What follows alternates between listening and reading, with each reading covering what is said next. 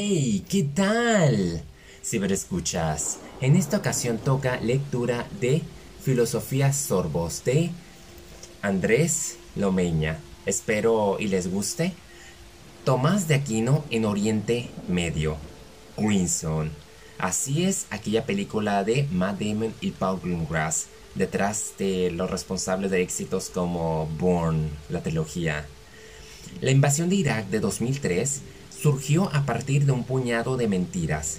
El trío de las Azores, compuesto por George Bush, Tony Blair y José María Aznar, había lanzado un ultimátum al gobierno iraquí para que procediera al desarme de las armas químicas, que no existían. Esta farsa se perpetró con la oposición de buena parte de la ciudadanía. En el conflicto bélico murieron miles de civiles. La dictadura de Saddam Hussein sucumbió, pero Irak se volvió ingobernable y el Estado Islámico aprovecharía ese vacío de poder para hacerse fuerte. De aquellos barros, estos lodos. El periodista Rajiv Chandrasekaran describió la locura posterior a la invasión en su libro Vida Imperial, en la ciudad Esmeralda. La zona verde es el punto de mayor presencia internacional de Bagdad, un recinto fortificado desde donde se intentaba devolver la normalidad al país. Los iraquíes necesitaban todo tipo de ayuda, desde recursos económicos a medicamentos. Los inexpertos administradores vivían a cuerpo de rey y se dedicaban a beber cerveza. En lugar de restablecer la electricidad o de instruir a policías para prevenir atentados, ensayaron nuevas leyes de tráfico en lugar de decidir qué hacer con los edificios destruidos. La cruzada libertadora de Estados Unidos fue un alarde de estupidez y prepotencia. Ni querían ni sabían cómo arreglar aquel desaguisado. La película Green Zone se inspira en esta crónica. Miller, Matt Damon, es un soldado honesto que va a la guerra pensando ingenuamente que la información militar es fidedigna Pronto descubrirá que no hay arma de destrucción masiva y que todo fue un pretexto para invadir el país. La primera víctima de una guerra es la verdad. Uf. El filósofo romano Cicerón estableció las condiciones que debía cumplir una guerra, abrigar una causa justa, declararla abiertamente y llevarla a cabo de forma justa. San Agustín también escribió sobre la necesidad de guerrear ya que el imperio romano estaba en franca decadencia y la doctrina de Jesús contenía condenas explícitas a la guerra. Tomás de Aquino expone tres argumentos para que se puedan considerar lícitas. La autoridad de declararla recae sobre el príncipe. Las guerras son asuntos públicos, no privados. Se necesita una causa justa, los castigos han de merecer el castigo y se presupone la rectitud de los combatientes, promover el bien y evitar el mal. En todo caso, los motivos de guerra, casus belli, son argumentos para poder matar más que garantías legales para limitar el daño. Con ellos se crea el derecho de guerra, ius is bello. La decepción del soldado Miller será total cuando oiga que las razones de la ocupación no importan.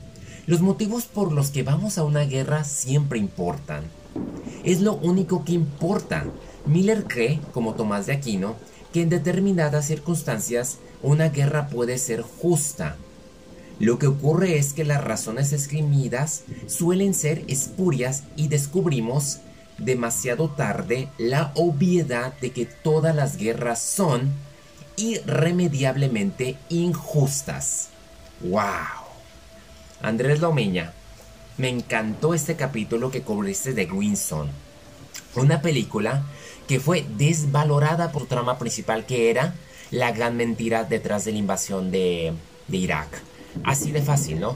Fueron y no encontraron lo que se juraba había. Todo por, pues, control, petróleo, a lo mejor porque querían una bonita publicidad en las redes sociales o que todo el mundo los viera como los gran libertadores y justicieros. He aquí las consecuencias de que hace semanas ya están abandonando el país y se lo están dejando a los talibanes todo lo que supuestamente pelearon, ya, ya se lavaron las manos y pues trae sentimientos mixtos, ¿verdad? Porque en definitiva estoy muy de acuerdo, las razones detrás de una guerra importan, el cómo llegamos allá, por qué se invade para qué se invade y cuál es el plan después de invadir. No vas a invadir y ya todo te lo vas a aventar al azar. No funciona así. Y menos cuando hay muchas vidas inocentes de por medio.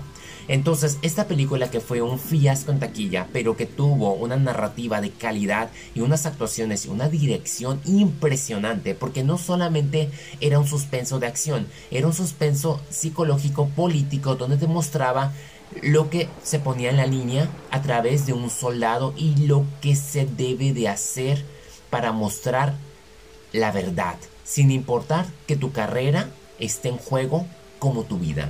Una gran película merecía una gran reseña de Andrés Lomeña y yo de nueva cuenta les recomiendo Filosofía Sorbos. Ya nos estamos acercando lamentablemente al final, pero ha sido muy emocionante haber retomado esta pues única temporada por así ponerse, volverla a, a transmitir, promoverla, hablar, a filosofar obviamente porque son lecciones que a veces no las vemos de las películas, ¿no? Criticamos que los efectos, pero no desmenuzamos el interior, el mensaje que se quiere dar, y aquí se puede entender lo que pretendía Paul Greengrass y Matt Damon, y era mostrarnos una mentira detrás de una guerra, y eso sin duda nos dio mucho de qué filosofar, como Andrés Lomeña aprovechó para hablar de ello. Adrián Andrade, hasta la próxima.